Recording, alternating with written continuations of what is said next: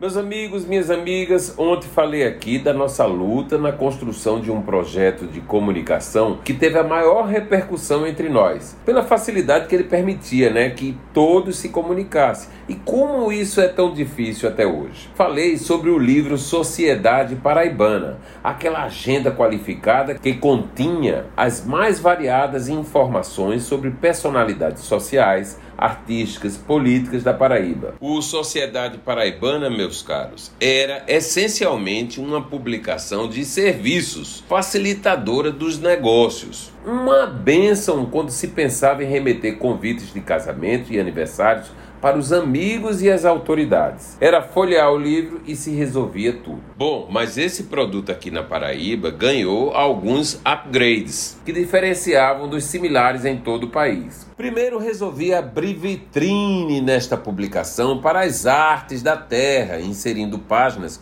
com fotos de telas de artistas famosos daqui, como Flávio Tavares, Antônio Dias, Raul Corte, Ivan de Freitas, Heloísa Maia e Roberto Lúcio, para não falar em outros ainda, viu? Porque muitos tiveram essa oportunidade de ter suas obras imortalizadas na publicação. Além dessa ilustração, meus caros, eu combinava com os artistas de, na noite de de autógrafos sempre ter uma concorrida exposição daqueles trabalhos. Era uma loucura. Aliás, que nessas ocasiões eu contava sempre com o trabalho eficiente da Machan Roseli Garcia. Em outros momentos, meus caros, resolvi criar uma agendinha, viu? Do tamanho de um cartão de visita que cabia no bolso, onde só existiam nomes e telefones de todos que estavam citados no livro.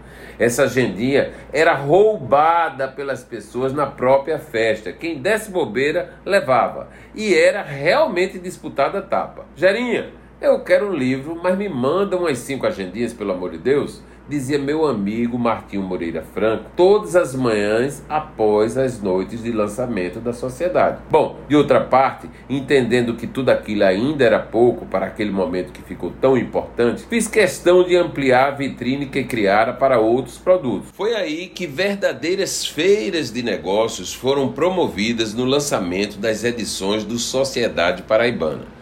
Numa delas, a de 2002, decidi homenagear as 40 mulheres da sociedade mais tops das colunas de Heitor H. Falcão Emoção pura, meus caros, lágrimas e muita felicidade. Mas no lançamento do Sociedade Paraibana também rolaram comemorações políticas. Por exemplo, Maranhão e Ronaldo fizeram um acordo e foram comemorar na festa do lançamento do Sociedade Paraibana a união do PMDB, que era de mentiria, né? Mas isso aí é outro detalhe.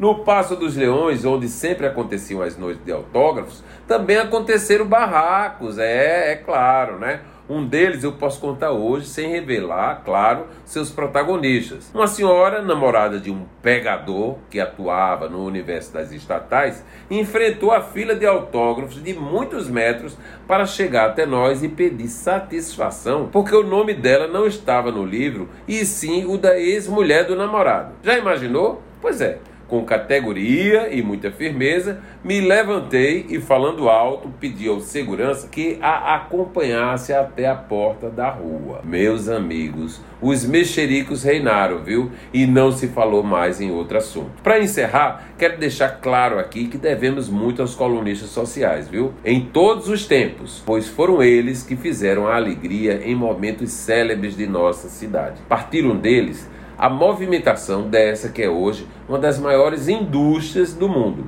as festas. Eu sou Gerardo Rabelo e todos os dias estarei aqui na Band News FM Manaíra para contar histórias que nunca chegaram à mídia.